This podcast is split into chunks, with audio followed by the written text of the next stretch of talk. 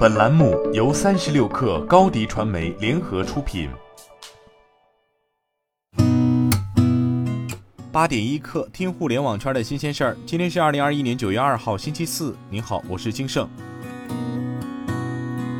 三十六氪获悉，北京环球度假区昨天宣布，将于九月十四号起正式向公众发售包括北京环球影城指定单日门票在内的多种票务产品。度假区内两家度假酒店——环球影城大酒店及诺金度假酒店，也将同步开启预订。北京环球影城指定单日门票将采用四级票价结构，推出淡季日、平季日、旺季日和特定日门票。淡季日门票价格为四百一十八元，平季日门票价格为五百二十八元，旺季日门票价格为六百三十八元，特定日门票价格为七百四十八元。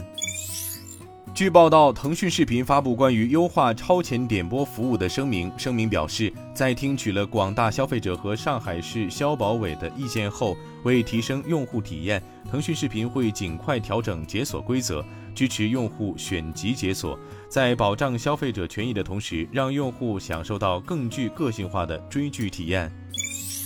据报道，小米董事长雷军昨天在微博发文称，小米汽车正式注册，公司名为小米汽车有限公司，注册资金一百亿，小米董事长兼 CEO 雷军担任法人代表。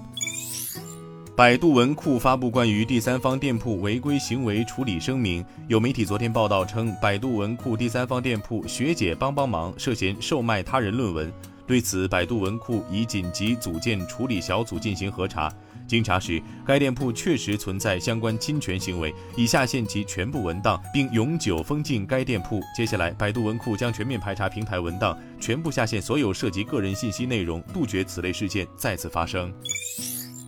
据报道，理想汽车、小鹏汽车、蔚来汽车分别发布了八月份汽车交付公告。理想汽车八月交付九千四百三十三辆理想 ONE，同比增长百分之二百四十八；小鹏汽车八月交付七千二百一十四辆汽车，同比增长百分之一百七十二；蔚来汽车八月交付五千八百八十辆汽车，同比增长百分之四十八点三，下调三季度交付前景。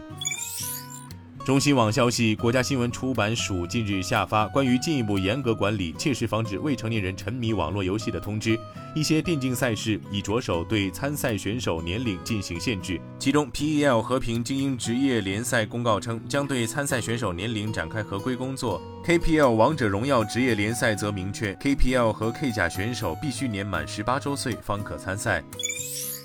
央视新闻消息，中国女排主教练郎平昨天在个人社交媒体宣布自己已经离任。二零一三年，郎平成为中国女排主教练；二零一六年里约奥运会，她带领中国女排夺得冠军；二零二一年东京奥运会，中国女排小组未能出现。